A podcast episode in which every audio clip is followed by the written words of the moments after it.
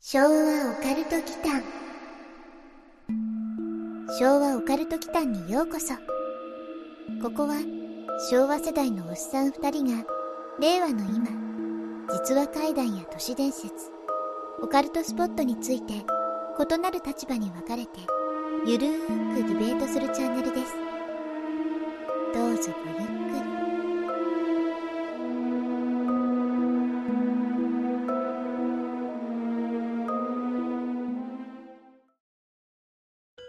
はい、皆さんこんばんは。こんばんは。昭和オカルト祈祷のマサです。やすくんことやすです。いやー、やすくん、ついに配信が開始されましたよ。はい。うん。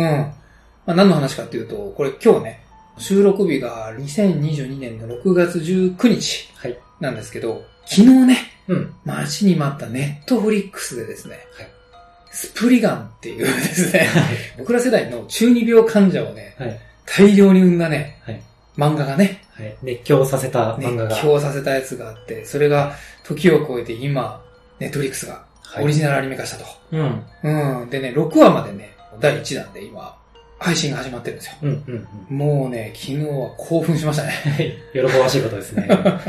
そう、やすくんもね、実はあんまりこの業界っていう、業界っていうか、 漫画とかアニメとか、そんなにね、詳しくはない方なんだけどね。ねスプリガンは好きなんだよね。 はい。一緒に読んでましたね。ねうんこれはね、二人でね、やすくんソメイヨシノ好きだったもんね。そうだね。ううんん。ま、わかるわかる。うん。なんか JK の描き方としてさ、うん。一線を隠してたよね。うん。全然広いんじゃないもんね。はい。強いもんね。 強かったね。この時代のさ、うんでも女性キャラってさ、うん人間的にもさ、うんこう確固たる意志を持つ女性の強さみたいな、要はあの、ピーチ姫みたいにさ、こう、さらわれるか弱い存在ではなくて、真逆のさ、ああ、守られる存在ではなくないて、うん内面的に強いみたいなね。だからそうじゃないソメイヨシノもそうだし、まあヒロインじゃないけどね。うん。うん。シティハンターもそうだったじゃないそうですうんね。、香りってやっぱりさ、うんヒロインだけど、そういう存在ではなかったりうんしたでしょ、だからこのね、なんか時代が一周回って、今そういう女性の方がさ、はい良いとされる時代じゃないですうか。んううんんだから今、こうしてスプリガンが復活したのはね、うん。なんかいい兆しなのかもしれないですね。うんうんうん。うん。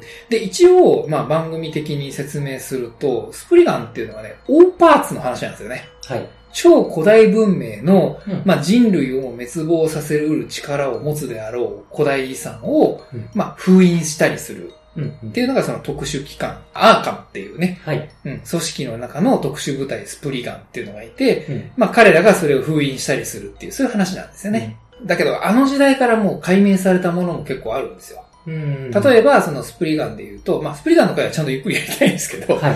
今回のアニメになってるか、僕ね、まだね、あのもったいないから便字してなくて、6は一気見はしてないんですよツイッターでも言ってましたね。そうそうそうそう。だから今日残りの3話を見ようかなと思ってるんですけど、うんまだ3話までしか見てなくて、うんまあ原作はね、もう読まなくても全部頭に入ってるんですけど、うん。オーパーツの中ですごく有名なミッチェル・ヘッジスの水晶ドクロってあるでしょ、うんうんあれの話とかもね、実はあったりするんだけど、あれはもう偽物だっていうふうに公式に言われちゃってるんだよね。うん。うんうんとかね。まあそういうものもあったりはするんだけど、まあでもそもそもあの話はやるのかなできんのかなヒトラーじゃん、だ って。ヒトラー総督のクローンが出る話じゃない。確か。あーミッチェル・ヘッジスのその推奨ドクロに特定の周波数を与えるとうん兵器とかして、それをクローンとして蘇った総督が使うっていうは話いだったはでいしょ。はいはい。できんのかねちょっと危ない気はするんだけど。 まあちょっとそういうのもね、うん合わせて今できるのかギリギリなんじゃないか みたいなところも含めて楽しみたいですね。はい、そうですね。うんそう、だからオーパーツ自体は割とオカルトなんですよ。うん。うん。うん。お見ない優もね、今回の話って言ってるんだけどね、そのピリレイスの地図がどうこうとかあって、うん、言ってるんだけど、まあそういう現代でもね、ロマンがあるオーパーツみたいな話は別途このスプリガンの話に絡めて、うん、どっかでやりたいなと思います。まあまあ、まさに僕ら世代だからね。はい。というわけで、いろいろね、やすくんと話したい内容があって、はい。うん、今日ちょっとその辺をまとめた回にしようかなと思うんですけどね。うんうんなんかね、最近オカルト界隈でね、はい。今ニュースとか見てるんですけど、この間ね、やってたのが、サイコパス。はい。うん。サイコパスと一般人で脳にね、違いがあることが分かったそうですよ。ああ、うん。考え方は根本的に違うと思うから、まあね。もっと物理的な方かな。うん。どっかの血管が足りないとか。あ一本足りないみたいな。うんネジ飛んでるみたいな。そういうそういう感じ。頭のネジが一本飛んでるとか、はい。物理的にってこと、うんああ、近いかもしれないですね。うーんうん。結論から言うと、一般人に比べて、戦場体っていう部分がサイコパスの人間の方が大きいっていうことが判明したそうなんですよ。そもそもそのサイコパスっていうのは、まあ、反社会性パーソナリティ障害って言われている症状の一つで、はい。特徴としては、まあ、冷酷であったり、うん。無慈悲、存在、良心の欠如、うん。罪悪感の薄さ、共感性の欠如とかね、はい。そういう特徴を持つ方々というふうにされているんですよね。サイコパスっていうのが。サイコパスって遺伝とか先天的なものかと思ってたんですけど、そうだよね。うん。育つ環境によってはいろいろ欠如しそうなことはあるよね。環境によってね。うん。後後天的なサイコパスの方が怖いかもしれない。後から生まれた方ね。うん。うん。後天的だとね、その戦場体はね、肥大化するっていう意味なのかな。ここの研究だとね。はいはい。遺伝と環境要因が複合的に絡み合った結果っていう話にはなってるみたいなんですけど、うん。まあ、そもそもこの研究が、ペンシルベニア大学の研究グループが MRI でうん、米国人被験者120人の脳を調査して、さらにサイコパス診断チェックっていうのを行ったところ、その結果だったんだって、はいまあ、その洗浄体が一般人よりも10%ぐらい大きいっていうことが分かったらしいですよ。ううんん。ちょっと今、脳の断面図見てますが、はい。消化体に近い部分だね、これね。うん、まあ、近いというか、覆ってるのかな。なんかいろいろ納得というかうね。ん。今度自分たちも一応サイコパス診断的なものやってみましょうか。今後の安全のために。なんか、安くんさ、 それあれじゃない、リスク的にさ、僕がサイコパスだった、 こうあれを示唆してるけどさ、あの逆ですよ。いや、そんなことないですよそうですか。 ま あ、いや、人がお溺互れいに、お互い溺にれてる時に指さして笑うようなやつ は、サイコパスだと言いたいわけですかそこですねな。なんか、根に持ってるじゃないですか。もうなんか念のためにね。なるほどね。うんまあ、そうだね、オーパーツとサイコパスはちょっと今後ね、はい。うん、やりたいですね、テーマとしてね。うん。ううん。ん。というわけでね、今日まあそんないろんな話の中でね、一個考えてたのがね、投稿はい。うん、お便りがね、結構溜まってるんですよ。うん。うん。なのでちょっと今日はお便り会、はい。うん、にしたいかなというふうに思いますと。はい。うん。昭和オカルト祈間まず最初にご紹介するのは、ハンドルネーム、すめしさん。はい。うん。なんか、うちに投稿する人っていつもなんかハンドルネームが奇抜だよ ね。どういう経緯で酢飯っていうのを思いつくのお寿司食べながら投稿してたのかな。ねまあ、僕もね、キャラクターネームとか、いつもね、男性使うんだけど、うん名前の時に白滝って入れるんだけ どね。え食べ物なんだ。そうそう、信長の野望の今新しいソシャゲが出てんだけど、うん名前白滝玄三だ からね。まあどうでもいいや。うん置いときましょう。というわけで、えーハンドルネーム、すめしさはい。ん。いつも楽しく Spotify で聞かせてもらっています。はいえーこの番組に何か協力ができないかと、周りの人に聞いて、母が大学時代に体験した話があったので、それを、えー投稿しようと思います。ありがとうございます。母は東京芸術大学の出なのですが、友人のつてでその1年後には壊されてしまう大学に近かったアパートを一人で借りていました。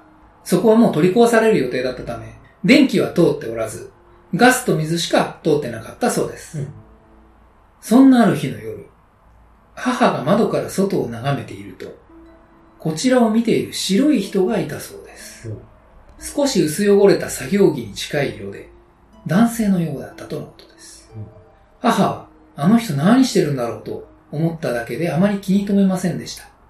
しかし、少し経ってからまたふと窓に目をやると、まだその人が立っていました。うん一瞬幽霊かと思ったそうですが、下を歩いている人が明らかにその人を避けていたので、ちゃんと存在する人間であるということは分かったそうです。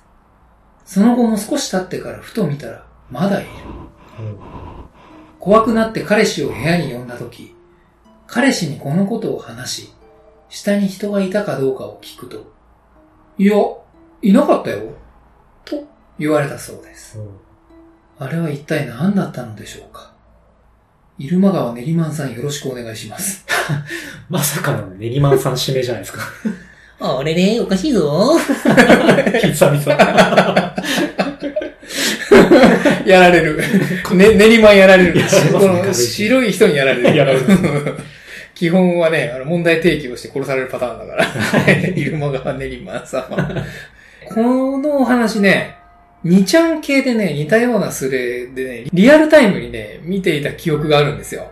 この話ってことではなく、似た話ってことあ、そうそうう。そう。うん。2008年ぐらいのね、VIP だったと思う、VIP いたね、はい。思うんですけど、はい、ちょっと編集挟んで調べたんですけど、ビンゴでした。うん。うん。2008年8月のスレッドで、家の前に白装束の男が立っているっていうスレね。 うんこれ、ね、僕ね、当時リアルで見てたんですけど、はい。それをね、ちょっと思い出すエピソードでしたうんね。うんうんまあ、スレッド自体はね、結局、結果はね、これ釣りだったんです よ。釣りかい。そう。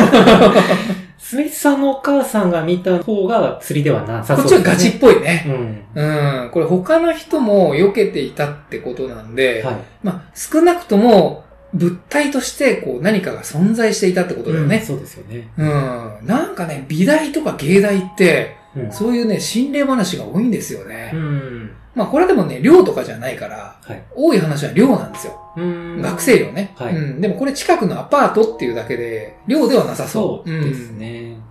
なんかそういう伝説の心霊学生寮みたいな話聞いたことあるうん。あるでしょううんん。普通に考えると、お母さんのストーカーとかかな。ああ、心霊説ではなくてね。うん。うん。これが本当に何なのかっていう説に行くわけですね。はい。うん。どうなんだろうね、これ。下に人がいたかって彼氏に聞いてるんですよ。うん。うん。だから、この話し方からすると、まあ少なくともお母さんはこれ1階にはいなかったんだよね。そうですうね。ん。住んでる部屋は1階ではないよね。はい。うん。1階だったらこれちょっと怖いところの話じゃないです よ。しかも電気通ってないって言ってんだよ。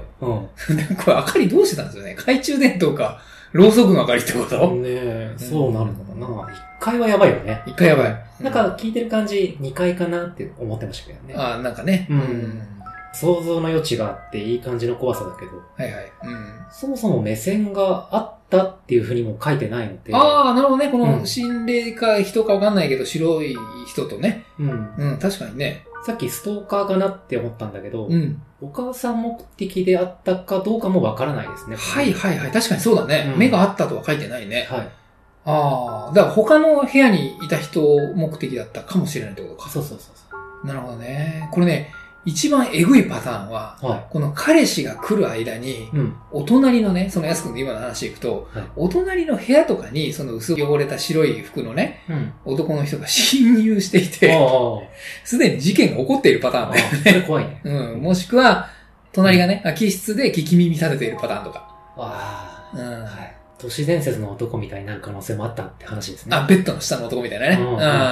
確かにね、これね、その後のね、目撃談がなければ、もしかしたら、ただの不老者の可能性もあるんですけどね。うんうん。うん。まあ、いずれにしてもね、これ不審者とは目を合わせないように、ね。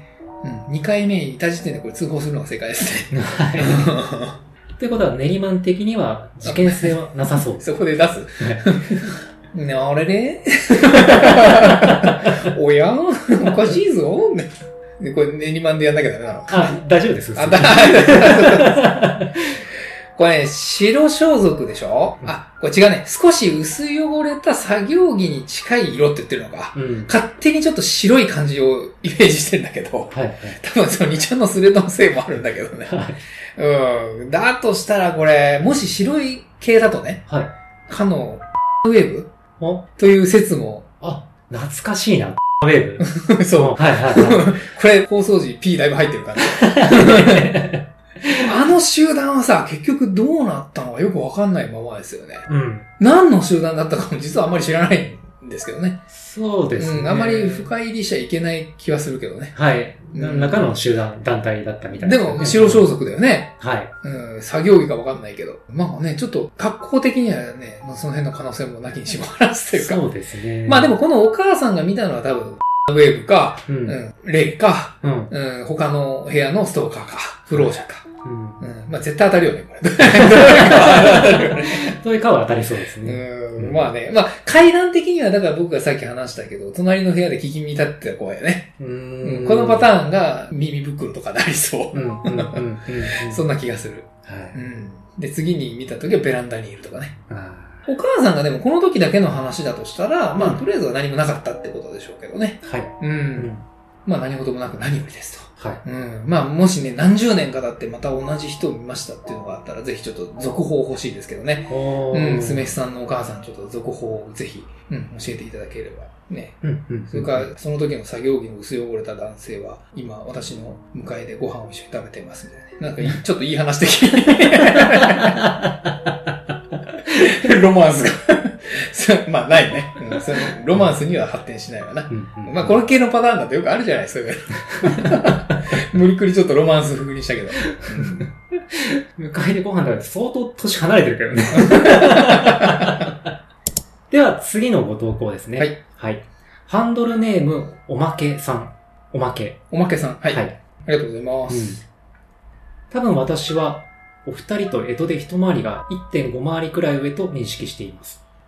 数々サイトを聞いていますが、安くんファンなので、ほう。オカルト忌憚で浄化してください。浄化。うん。心霊体験なのかわかりませんが、手持ちをお話しします。はい、ありがとうございます。あやりがとすうくんごファうんうん、ン。うん、よかったですね。った。うはいはい、ん、番組のファンっていう方がたくさんいらっしゃるんですけど、はい。片側指定は初めてかもしれない。ファンを ね、大事にしてくださいね。はい。うん嬉しいですね。うマサファンもいるといいですね。んいるといいな。うんでは、一部編集の上で続けます。うんはい。私は感知しましたが、当時重度の喘息持ちでした。はあ、多分昭和55年くらいの頃の話です。うん、古いですね。はい。母に私が変な夢見たのを思い出したと声をかけてきたそうです。うん内容は、幼い私がピンク色の毛布にぐるぐるに包まれて、うん私がかかりつけだった病院に父がタクシーで駆けつけるシーンを病院横の玄関から見ていたという内容だったそうです。うんうん。それを話すと、母は、それは夜中にあなたが喘息の発作が起きて、酔っ払ったお父さんが毛布にくるんで、急いでタクシーで病院に駆けつけた時だね。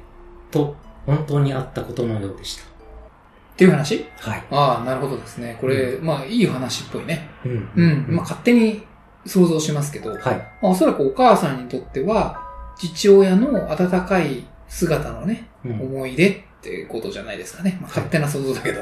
うんうん。ちょっとね、これほっこりしましたね。そうですね、ほっこりしましたね。なんかこの、おまけさん、うん最初にもおっしゃってたけど、ん母親と同じくらいっぽいで すね。お母さ ん。えとで一回りか1.5回りぐらい。まあね、どんな年代が聞いていただいても全然もちろんね、はい。構わないんで。まあね、最近だと若い方が結構多かったんで、逆にね、上の方も聞いてらっしゃるということなんで、はい。うん。お耳に耐えられるということでは嬉しいですけどね。そうですね。う。ん。まあ、1.5回りって、まあそういうことでしょうね。いいんじゃないですかうんなんかあの、韓流ドラマの俳優みたいで。 やつとか。お母さんって呼んだ方がいいのかな。どうなんだろうね。実はこの方、うん他にもご投稿いただいてるあので、そうなんですね。はい。引き続きご紹介します。はい、ありがとうございます。父方の祖母の話です。当時、1階には母と姉の家族、2階が我が家というアパートに住んでいました。うん。事情としては、父方祖母の嫁入りがひどいことが原因で、実家から夜逃げ同然で住んでいたという経緯があります。その日は、その祖母が救急搬送され、母は病院、母の姉が幼稚園未満の私たちにアパートで付き添ってくれていました。うん。貧乏でカーテンがないアパートの一室。月明かりが差し込む古い部屋でカタカタと音が鳴りました。ほう。そのカタカタがうん、ガタガタガタガタガタガタと強く木製の窓ガラスを鳴らし始めましたうん。私は姉と一緒に窓枠を押さえました。その時、電話が鳴りました。おばが受話器を取る前に姉が、やっと死んだ、と抑揚なく言いました。電話は母からでした。母は自分の姉に、やっと死んだ、と言ったそうです。姉は当時幼稚園児です。という話ですね。ああ、なるほどね。うん。虫の知らせレベル99的な話っすねう。、うんん。このガバガバな レベル設定やめてよ。ガバガバ だった。 でも要するにそういうことでしょうね。多分ね、そういう話っぽいですよね。うん。ただどっちの発信だったのかが謎です。つまりそのどっちというのは祖母か、うん。はたまたそれを見とったおばさんかってことかな。はい。うん。虫の知らせだと知らせる側だよね。そうだでかすらね。ぜ前者ってことだよね。うん今から亡くなられる祖母はい。なんですけど、ちょっとおまけさんでしたっけ複雑なご家庭のちょっとこれ経緯みたいな事情が説明されてるんで、はいこれなんとも難しいですよね。そうですうね。ん。その後のやりとりが、うん。おばさんと電話を受けたお姉さんでシンクロしているあたりうんうんうんうんが、なんとなく気になりましてね。確かにね、はい同同時になってるよね。はいうん。流行る気持ちが抑えられずにうんう、ん窓をガタガタ鳴らすみたいな、何かが先走ってきたみたいな、なるほそどういうね。感じですかうんね。。まあ言い方すごい悪いですけど、んその歓喜の波動みたいな。はいはい。うんもう早く、早くもうこの祖母が、まあ嫁入りでね、うん。っていう。いう話が最初にあったんで、いまあ、それを望んでたってことだよね、おばさんが。かもしれないでうすん、ね。なるほど。ね。こういうさ、虫の知らせってよく聞くんですけど、うん。安くん的にはこれまで何か思い当たるようなことってあったあー、ちょっと疑わしいんですけど、うん。美空ひさんがこ亡くなられた当日う。はいはいはいはい。に、川に流れてたり、もしかして川で溺れたのってその日だったとかするあー 違う違う。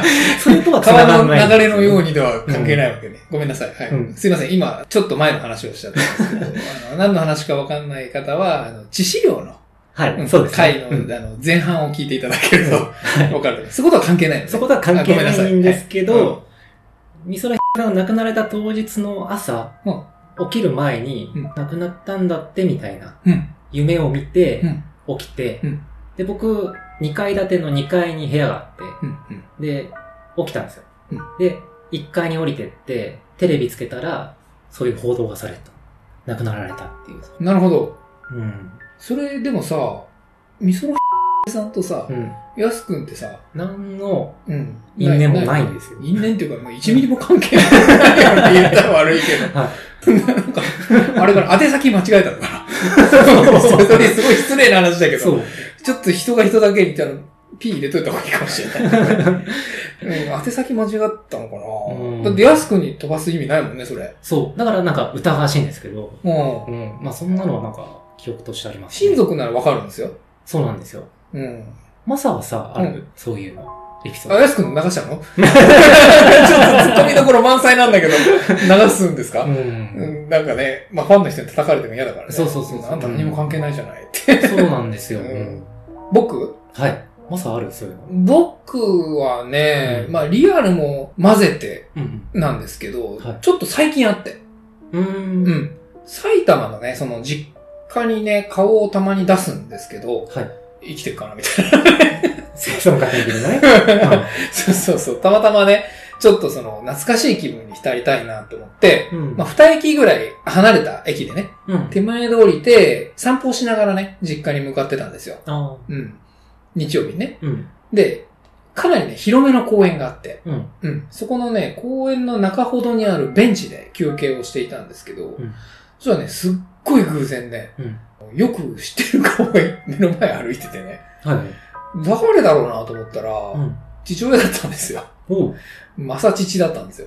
へえ。でね、すごい偶然だったね。はうんい。と、そんなたまたまだって休憩してる時に、うんまあたまたま散歩してた父親と出くわすっていうのがあって、うんうん。まあこれリアルの方。はでね、その日の夜にもね、うん夢枕に父が立ってね、うん。うん、なんか、ありがとなーみたいなこと言ってんの。うーん。あ、これもう、あれだと思って、 はい。もう長くないなと思って。はい。うん、もうお迎え来るなって思ったんですよね。虫の知らせ、レベル80ぐらいじゃな いですガ か。ス君も相当ガバガバだけどね。 人のことガバガバって言ってたけど、何がレベル80なのか分かんない けど。根拠はないけどね。うん。これね、ちなみにガチなんですよ。はい。うん。ちなみにね、その数週間後にね、実はね、うちの父がね、うん。心臓の関係でね、救急車に運ばれまして、は成功率がね、20%っていう手術をすることになったんですよい。。ん。うん。でね、あ、このことかっていうふうにその時ね、はうん、思い出してね、うん、半ば覚悟をね、こうしていたんですけどね。い。う。うんん。でもね、成功してね、うん。うん、今も元気に過ごしてますね。よかったですね。そうなんですよ。うんうんフラグめっちゃ立ててくる親父さんだね。そう、フラグだけ立ててくれる。結す局かしてくるよねね。そのフラグもぶち壊してるようで何よりでしたけどね何よりです。。うんそういうこともあるんだね。あったんです。これ最近の話ですからね、しかも、はいはいうんで。それからもう半年経過してるからう、ん。さすがにね、そのタイミングもね、もう合わないよね。 虫の知らせとのタイミンうんグ。今なんかあったとしてもね。うん。う。うんんうんそれとは連動しないかなっていう、あそういう話でしたね。ーまあちょっと不安が夢に出たぐらいなのかな。かなあうんまあ偶然っていうのはあるのかもしれないね。はうい。ん、まあ、結局このおまけさんの体験した窓をガタガタ揺らすっていうのはね、うんまあわかんないけどね、うん超自然的なね、はい何かなのか、うん風なのか、まあうんそれだと別に超つかないけど自然的な話なんだけど、はい。まあちょっとわかんないですけどねう。んまあでもそういうのってあるよね。はい。だからこのあの電話を取った時に察したってことでしょその窓がガタガタガタガタって言った時に、うんああ、ようやく死んでくれたわ、とかそういうことでしょかなうん。だからまあまあ、うん、本当どっち発信かはわかんないけど、うんうんうんちょっとね、ゾワッとくるような話ではありますよね。はい。なるほどね。ありがとうございましたあ。りがとうございました。はさて、えっ、ー、とね、じゃあ次のお便りです。い。えー、ハンドルネーム、ふわゆうさん。うん。うん。Twitter でね、リプをよくいただく方ですね。はい。ありありがとうございまがとうす。ございます。えー、まささん、やすさん、こんばんは。こは。私が体験した心霊体験を送ります。はい心霊体験、普通にやっぱ、えね、みんなやるんだね。あるんですね。うん僕ら早く来ないかね。うんもうドンピシャなやつが。二人で見たいね。二人で見たい。はいうんドーンって見たいよね。はい。来たーみたいな。やったーってなりたいね。ううんうんんさて、えー、じゃあ、ファイブさんのお話です。ね金縛り。うん。今から5年前ぐらいのことです。私は幽霊などが苦手で、特に見える人ではありません。当時住んでいたマンションも、特に悪い噂を聞くようなところではありませんでした。奥さんと娘が実家に遊びに行くというので、夜は一人で過ごしていました。和室を寝室にしているのですが、昔から襖などの隙間が空いていると気になるので、必ず閉めて寝ていました。うんその日も同じようにして床に着きました。しかし、明け方頃でしょうか。息苦しさを感じて目を覚ますと体が動きません。これが金縛りか、と驚いていると、スーッと襖の開く音がしました。首も動かせないので見ることはできませんでしたが、どうやら寝室の襖が開いたようです。しばらくすると掛け布団の足元に人の足が乗る感覚があり、間を置かずに私の足をまたぐように何かがまたがりました。そして両肩のそばにも覆いかぶされるように手を疲れた感覚がして、さすがに怖くなって強く目をつむりました。しばらくして目を開けると特に何もいませんでしたが、閉めたはずの襖は半分ほど開いていました。金縛りのせいで幻覚を見たんだと思いたいですが、未だにあの覆いかぶさられる感覚は覚えています。というお話です。なるほどね。うん。うん。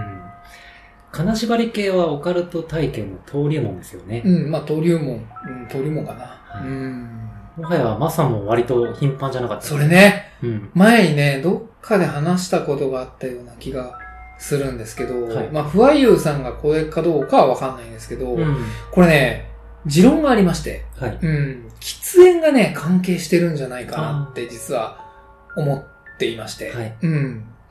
今はね、もう僕、タバコをやめて8年半うん。になるんですけど、吸っていた頃ね、うん。 2週間に1回ぐらいの頻度で金縛りになってたんですよ。頻繁だね。頻繁なんですよね。で、やめてからパッタリなくなったんですよ。へだからこれね、自分の体験談なんですけど、うん因果関係がないとは言えなくてね。うんうんうん。現役スモーカーのやすくんはどうタバコ、ないうんないですね。金縛り、ううんん。なんか因果関係ある感じはないですね。ないか。うんじゃあこれ僕だけなんですかうんうんね。本当に頻繁だったんですよ。うん。うんうんでね、やっぱり、金縛り中っていうのは幻覚を見やすいやすくって、うん。はい。なんかこういうことがあったら嫌だな、みたいなね。そういうふうに思ったものが夢として現れるとは言うらしいですよ。はいはい。だからね、僕もその金縛り中にちょっと変な夢を見ることはあったんですよ。うんうん。まあ、明晰夢だったりとうんか、いるはずのない人影を見たりとか、はいはい。また声がやっぱ聞こえてた。耳はね、普通になんか聞こえてんですよ。ああ、うん。僕も喫煙と関連はあるかわかんないけど、うんうんうん金縛りあった時はやっぱり耳が冴えてましたね。そうでしょはい。だからね、なんかね、その中で変なボソボソ声が。でも、ね、多分ね、消し忘れたテレビだとか、そんな可可能性はあるんですよね。はいはいもしくは寝る前に聞いていたラジオかなんかのやつが再生されてるとかね、はい。脳内でね。うんうん。多分そんなもんだとは思ってるんですけそうですね。ど、それぐらいでも頻繁だったんですけど、タバコやめてから一向になくて。うーん。だからぶっちゃけこの8年半ないんですよ。うんうん。金縛りが。はい。あんだけ来てたのがね。じゃあ、マサは、なんか脳内で何かが起こってたっっていう可能性が高い。それね、すごい現実的な話をすると、うん僕ね、まあもう、社会人なんでね、うん普通に精密検査とかするじゃないですか。でね、僕、親戚で脳梗塞やっちゃった人がいて、はいで、割と近い親戚なんですよ。はい。はいはい。うん。まあ、父なんですけど。 親戚って言っちゃった。 それが恐ろしいじゃないですそか。う、実のパパ上なんですけど、うんうん。だからね、実はちょっとその辺気になってね、何回かね、MRI で調べたことがあるんですよ。あ遺伝が怖いでしょはいはい。うん。そしたらね、脳の血管がうん普通の人よりもちょっと細い部分があるっていううん。言われてたんですよ。はだいからアルコールとかはちょっと危ないかもねっていう。うん。だからアルコール、タバコね。そうそうそう。そううんだから飲まないようにしてるんですけど、うんで、その時はね、まだタバコ吸ってたんですよ、僕。うんうん。タバコ吸うと血管が細くなるっていはういでしょ、そうですね、収縮します。うん。だからそのせいだったんじゃないかなと思って。うんだからぴったりでしょやめて怒らなくなったっていうことは、はいだから僕の金縛りはどちらかというとなんか命に直結してた可能性があって、あなんか怖いなと思うんですけどあ。ね。はいうんまあでも、フワイグさんの場合は、はいこれ閉めたはずの襖が、うん。まあ半分開いてたって書いてるんですよね。うんだから僕のとはまたちょっとパターンが違う気がしていて、う。うんん、この辺ポイントかなと思いますけどね。うんなんだろう、娘さんが開けた説が濃厚ああ、それなるかほどね。ね、あの、猫飼ってるとか。ああ、まあ安くん猫飼ってたもんね。ん。猫って襖開けるのえっとね、開けられますね。ああ、犬はね、よく開けるけど、うん。猫もそこまでできるんだ。そうですね、爪引っ掛けて開けます。なるほど、なるほど、なるほど。うんあくまで安くんは、その超常的な何かによる現象を否定するわけですね。一旦そうですね。これね、ついでに何かがまたがってきたり、両肩のそばに覆いかぶされるような感覚もの、これセットになってるんですけど、金縛り中って身動きができないから、そうだね。さっきの話で言うと脳内で、うんこのタイミングでこういうことが起きたら嫌だな、怖いなっていう。うん。なんか、稲川さん風に今言ってたけど、うん、 そうやだなぁ、怖 いなぁって。そうそううんそう。考えたことが起きる。うん、みそうただいな、ね。う。うんん、こと言いますよね。そうそう、うんそうらしいです。はいうんなので、不和優さんの金縛りに対する印象はそれだったってことじゃないですか。ああ、そういうことね。だから、模範的なね、うん。金縛り体験みたいになってるってことかな。はい。そうですね。うんなんかもう本当によくある、あれじゃないですか。うん悪い意味じゃないよ。うん普通に、金縛りで起きたら一番怖いタイプのことが起きてるそから、うですね。そういうイメージをもともと持ってるから起きたってことか。かもしれないと。はい。うんでも、まあ、襖が開いた説明にはなってないんだけどうね。んね。 まあ、それか、まあ、フェルさん自身がもう最高記念数を使ったんだ 目覚めちゃった。そう。そう。 そうかな。そうかな。でもなんか、金縛りはね、でもやっぱりなんか最近結構否定されてますよね。うん。そういう意味だとね。僕のはまあ、普通のタイプとも、霊的なタイプとも違うんだけど、うんうん。でも言うようによってはもっと怖いタイプのあれだったんだけうど、んうん。そうそう。だから、タバコやめてから一切ないから、うん。なんかね、因果関係がわからないね。はい。うん。じゃあもし、不和優さんがタバコやってたらやめた方がいいってことですかね。そうだね。 いや、わかんないですよ。うん。なんか喫煙されてる方かどうかはわからないけど、うんもしも、うん、吸っていて、ご親戚の方で脳梗塞とかやった人がいたたら、ら、はいうん、やめた方がいいかなと思います。これ本当ガチの話ですからね。はい。だから僕はもう二度と吸うことはないですよ。うんうんうん。という今日、投稿をね、いくつかご紹介してきたんですけど、はいまあなので、まあ投稿をそもそも二人で読んでるんで、まあ朗読は今回ちょっと入れてないんですけど、はい。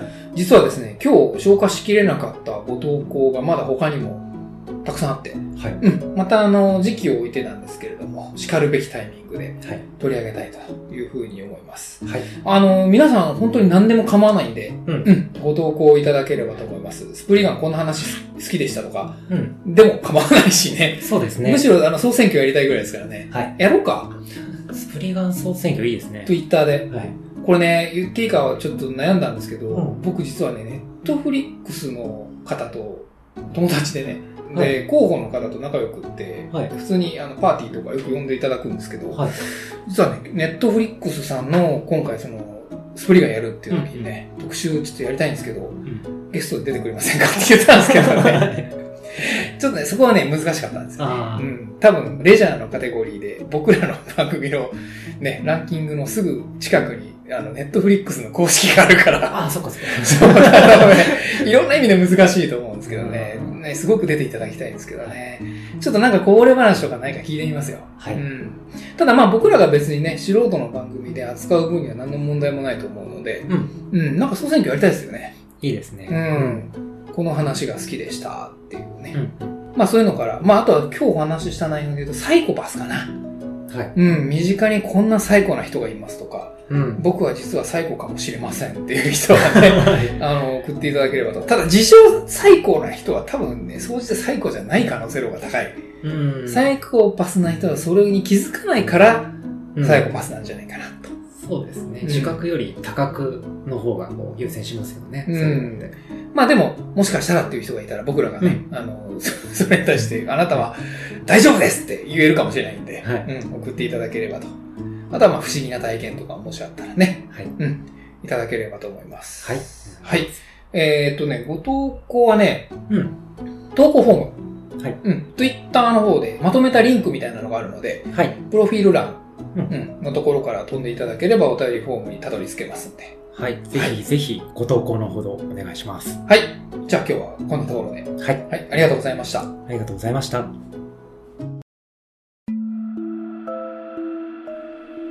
最後までお聞きくださり、ありがとうございました。チャンネル登録もよろしくお願いしますね。